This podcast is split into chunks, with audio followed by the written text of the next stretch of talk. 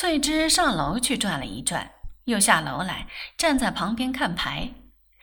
一鹏恰巧把一张牌掉在地下，弯下腰去捡，一眼看见翠芝脚上穿着一双簇新的藕色缎子夹金线绣花鞋，便笑道：“呵，这双鞋真漂亮。”他随口说了这么一声。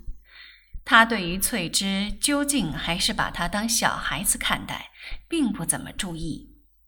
他在上海读书的时候。专门追求皇后校花，像翠芝这样的内地小姐，他自然有点看不上眼，觉得太呆板不够味儿。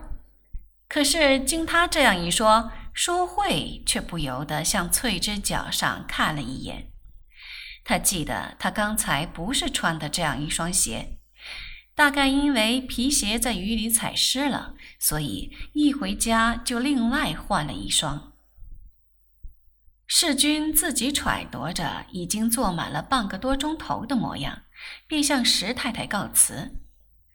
石太太大约也有点不高兴，他只虚留了一声，便向翠芝说：“你送送。”翠芝送他们出来，只送到街沿上，仍旧有两个听差打着伞送他们穿过花园。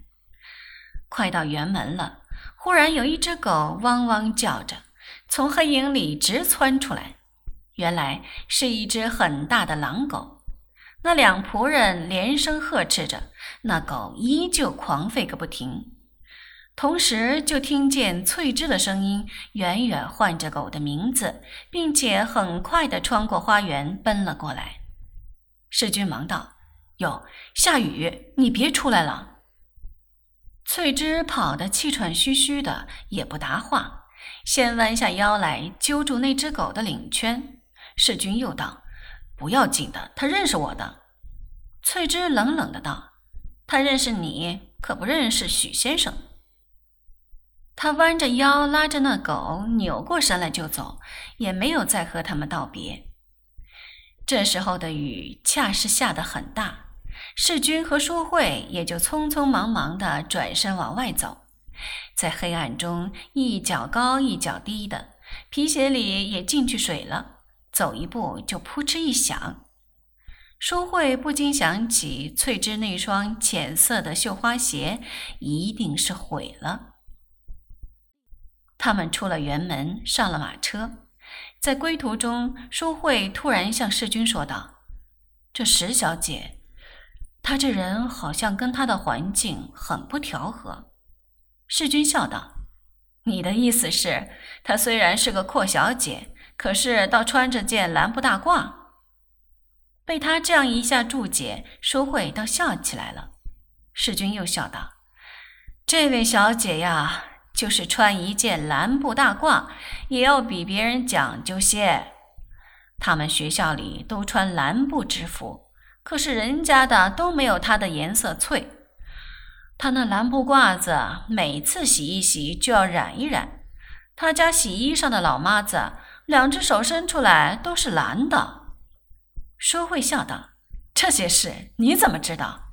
世君道：“我也是听我嫂嫂说的。”淑慧道：“你嫂嫂不是很热心的要替你们做媒吗？怎么肯对你说这些话？”世君道。那还是从前，他还没有想到做媒的时候。淑慧笑道：“这些奶奶太太们真会批评人啊，尤其是对于别的女人，就连自己娘家的亲戚也不例外。”他这话虽然是说世君的嫂嫂，也有点反映到世君的身上，仿佛觉得她太婆婆妈妈的。世君本来也正在那里自纠，他对于翠芝常常有微词，动机本来是自卫，唯恐别人以为他和她要好。这时候转念一想，人家一个小姐家，淑慧一定想着他怎么老是在背后议论人家，不像他平常的为人了。他这样一想，便寂然无语起来。淑慧也有些觉得了。便又引着他说话，和他谈起一鹏，道：“一鹏现在没出去做事是吧？刚才我也没好问他。”世君道：“他现在大概没有事，他家里不让他出去。”淑慧笑道：“为什么？她又不是个大姑娘。”世君笑道：“你不知道，他这位先生每回在上海找了个事，总是赚的钱不够花，结果闹了许多亏空，反而要家里替他还债，不止一次了。所以现在把他圈在家里，再也不肯让他出去了。”这些话都是沈太太背地里告诉世君的。大少奶奶对于他兄弟这些事情，向来是忌讳说的。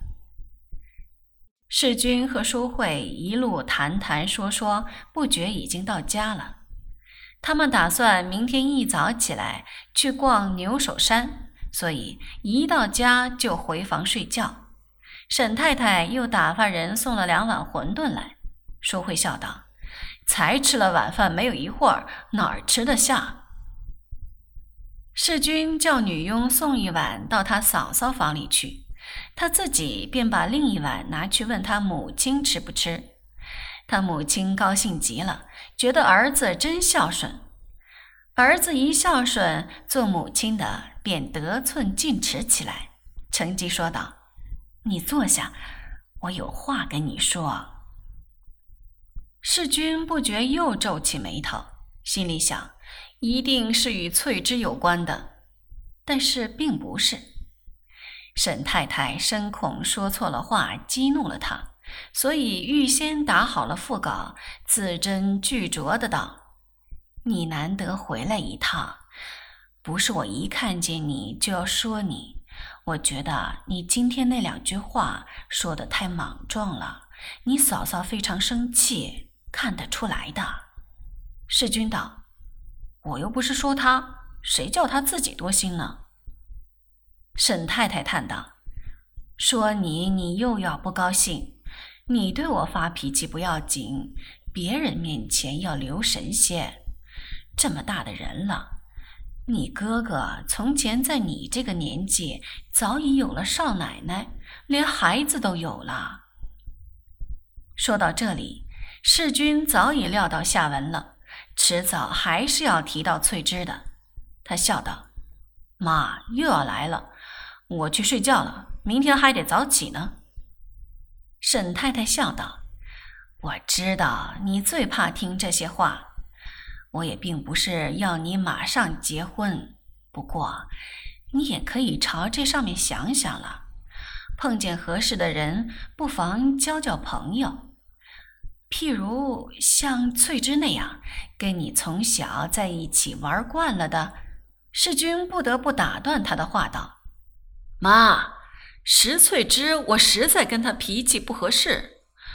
我现在是不想结婚，即使有这个意思，也不想跟她结婚。”这一次，他下了决心，把话说的再明白也没有了。